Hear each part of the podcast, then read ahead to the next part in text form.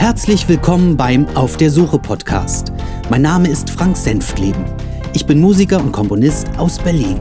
Ich schreibe sporadisch Blogartikel und bin Pianist und Sänger des Rock- und Pop-Projektes The Maze. Heute auf der Suche nach Jameson. Die Anzeige. Dezember 2003. Das Jahr verlief durchschnittlich.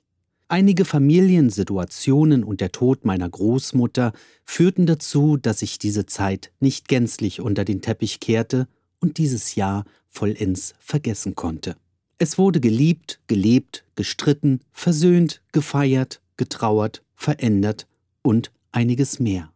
Ein relativ normales Jahr ohne besondere Vorkommnisse, die einem vordergründig in der Erinnerung blieben. Die Zeit zwischen Weihnachten und Silvester eines jeden Jahres macht einige Menschen mürbe. Mich eingeschlossen. Nicht, dass ich deprimiert bin und kurz davor, mir einen Strick zu nehmen, nein, es liegt an etwas anderem. Das Fest an sich mag ich nicht besonders, innerlich verbinde ich diese Tage stets mit Stress, zwanghaften Besuchsorgien, einer aufgesetzten Besonnenheit und der jährlich stattfindenden Diskussion, ob man nun in eine Kirche geht oder nicht. Meist lehnte ich dankend ab, da sich mir der Sinn einer Kirche bis zum heutigen Tage nie eröffnete. Ich brauche kein Gebäude, keine Bibel, kein Pfarrer, Priester oder eine Gemeinschaft, um zu glauben, und schon gar nicht öffentliche Singspiele mit Liedern, die ich oft nicht kenne. Hierbei geht es mir persönlich gar nicht um die Frage nach einem Gott, einem Ritual oder einer speziellen Feierstunde, sondern eher um diese hier in Deutschland drückende und angekündigte besinnliche Stimmung, die mich eher deprimiert als aufheitert, geschweige denn auf irgendetwas einstimmt. Ich gehe normalerweise nicht zu Gottesdiensten. Warum sollte ich es dann an Weihnachten tun? Ich kam einige Male in meinem Leben in die Verlegenheit darüber nachzudenken, ob es ihn gibt, diesen Gott. Der Titel Gibt es einen Gott, den ich später für unser Musical schrieb, trägt diese Frage sogar in einer Zeile des Refrains.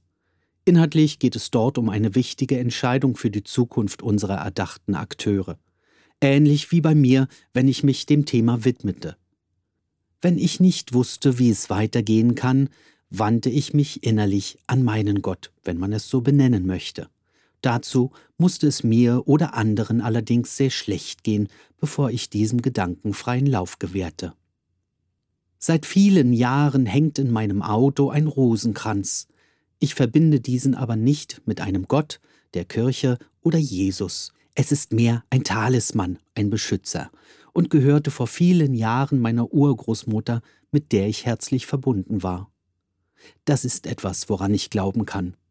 Ebenso an die Familie, an mein Umfeld, an meine Freunde oder meine Fähigkeiten und an manche kleinen Dinge, die es wissenschaftlich gesehen vermutlich gar nicht gibt.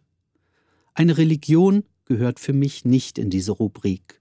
Deshalb habe ich beschlossen, dass ich diesen, meinen Gott, garantiert nicht in irgendwelchen Gebäuden suchen werde. Für mich bleibt eine Kirche oder ein Dom ausschließlich ein Bauwerk, das ich mir aus architektonischen und künstlerischen Gesichtspunkten ansehe. Außerdem mag ich die Akustik und die Ruhe darin. Und das nur, wenn darin kein Gottesdienst stattfindet. In diesen Tagen, das Jahr 2003 neigte sich seinem Ende zu, ereignete sich dann doch noch etwas, das mich Jahre beschäftigen würde. Die Geschenke waren verteilt, die Erholungsphase von der Familie, von der Schwermut des Verlustes der Großmutter und des üppigen Essens der Feiertage hatte gerade erst begonnen. Arbeiten, egal welcher Art, machten keinen richtigen Spaß mehr. Ich wartete nur darauf, dass diese letzten Tage des Jahres endgültig vorbeigehen und fragte mich, was mir die vergangenen zwölf Monate gebracht haben. Wie in jedem Jahr zog ich mein persönliches Resümee. Einige Gedanken sind, ist wieder nur ein weiteres Jahr dahingezogen? Trägt man lediglich eine höhere Zahl in seiner Altersangabe oder gab es Ereignisse, woran man sich tatsächlich auch später erinnern würde? Das gleiche Ritual, die gleichen Fragen, Jahr für Jahr. Die Tage zwischen den Jahren kommen mir viel zu lang vor. Da ich halbtags und meist nur jede zweite Woche arbeite, hatte ich frei. Zeit für mich, die ich nutzte. Um zu entspannen, sitze ich in meinem kleinen Tonstudio vor dem Computer und irre im Internet in einigen speziellen Musikerforen herum. Lese, was es Neues gibt, welche Erfahrungen mit diversen Software-Neuheiten gesammelt wurden und lausche dem einen oder anderen musikalischen Produkt. Beim Stöbern fiel mir ein Beitrag eines Neulings in diesem Forum auf. Suche Mitstreiter für ein Musical-Projekt.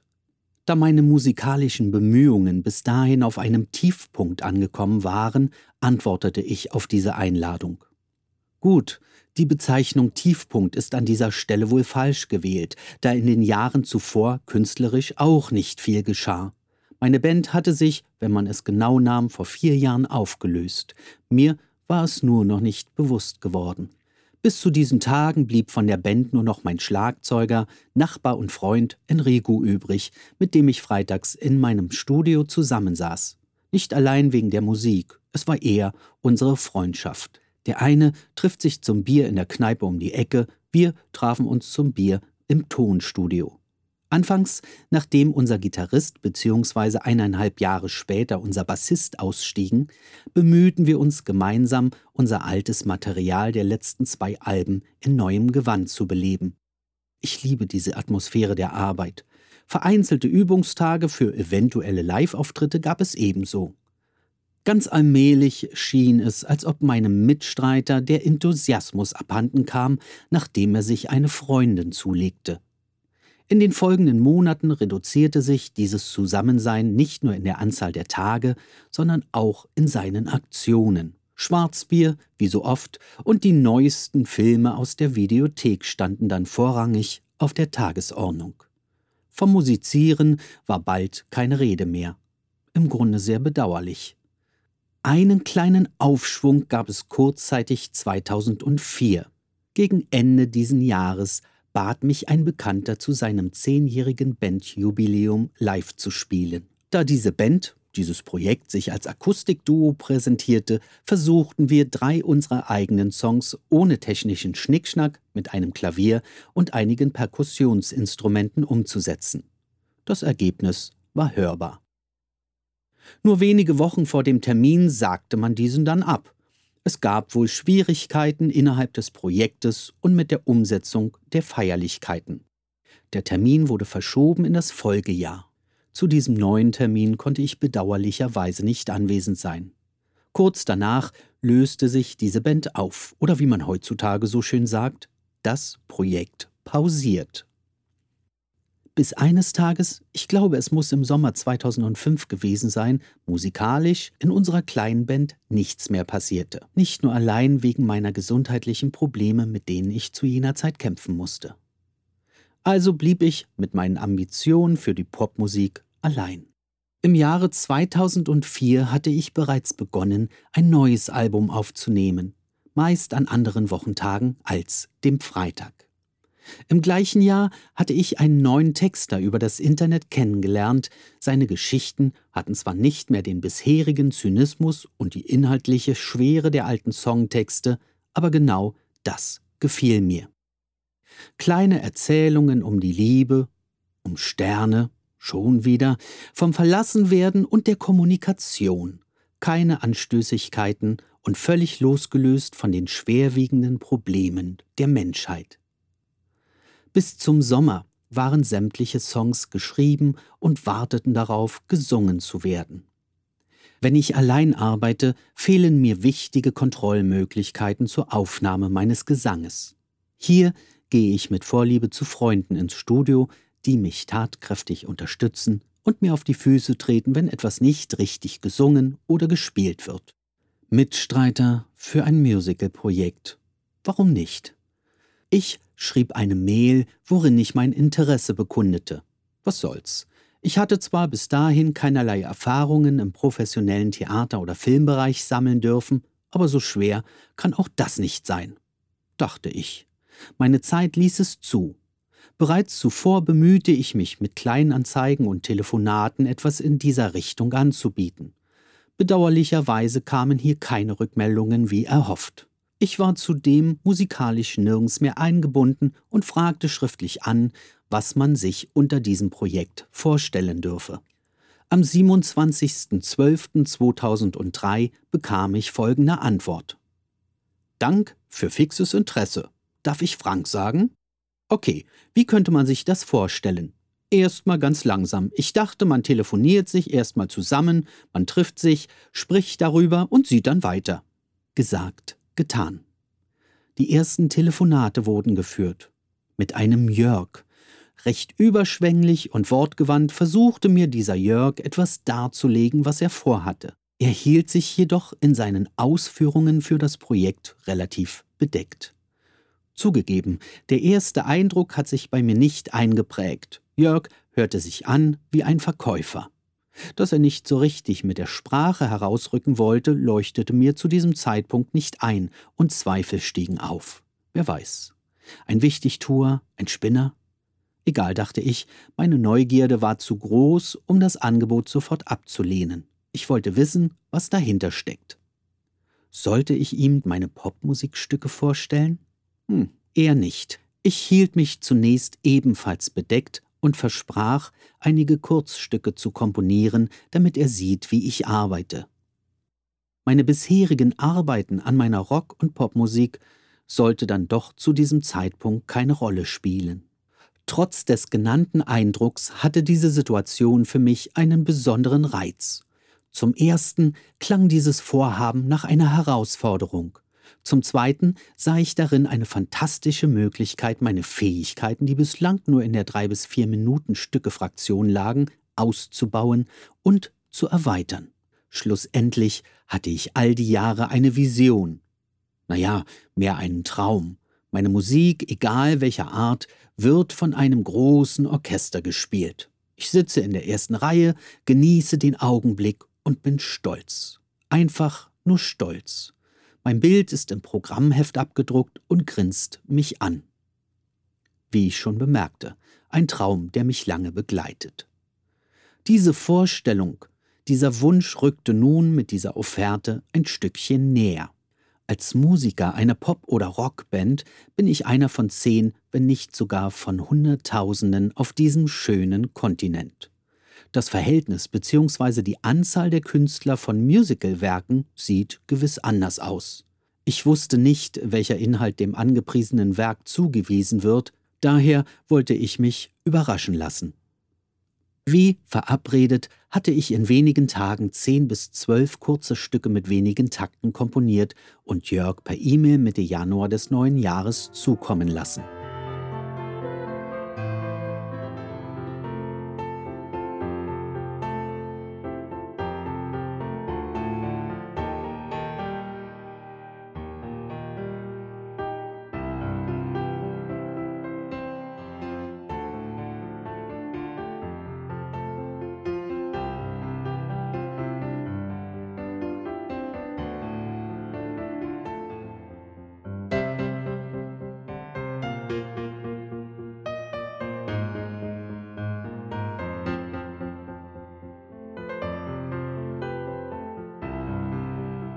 Ich beschränkte mich in diesen kleinen Kompositionen auf Melodielinien in einer einfachen Klavierbegleitung. Danach ging es mit der Familie in den Urlaub. Den hatte ich mir redlich verdient. Nach meiner Erholungsphase setzte ich mich erneut in mein Studio und komponierte, was die Fantasie hergab. Als ich Jörg die nächsten 22 Stückchen sandte, kam er gar nicht mehr hinterher, alles durchzuhören. Gut, vielleicht übertrieb ich ja. Ich muss zugeben, bis dahin hatte ich keinen richtigen Anhaltspunkt, wohin die Reise geht. Daher wollte ich ein Spektrum anbieten, dass sich mein Gegenüber ein Bild von meinen Fähigkeiten machen kann. So gesehen tat ich dies natürlich eher für mich. In all den Jahren habe ich immer kleine Schnipsel, Fragmente, Rhythmen oder Songs geschrieben, die nie eine Verwendung fanden. Es ist zu meiner Arbeitsweise geworden. Mittlerweile müssen sich diese Ideen und Songs auf mehrere hundert Stücke beziffern. Man muss als Komponist viele Stimmungen und Gefühlsausbrüche festhalten, um echtes Material zu erhalten. Das war bisher bei jeder LP-Produktion so. Hast du 30 bis 40 Ideen, bleiben mutmaßlich 5 bis 10 davon übrig, um ernsthaft in einer endgültigen Auswahl berücksichtigt zu werden. Das macht mir Spaß, Melodien und Musikfetzen festzuhalten. Wenn man nach Monaten oder Jahren diese aus dem verstaubten Computerordner herausholt, kann man sich durchaus an spezielle Tage erinnern in welcher Stimmung man sich befand oder allein nur, welche Musik, welche CDs oder Filme man an diesem Tage gehört oder gesehen hatte und sich inspirieren ließ.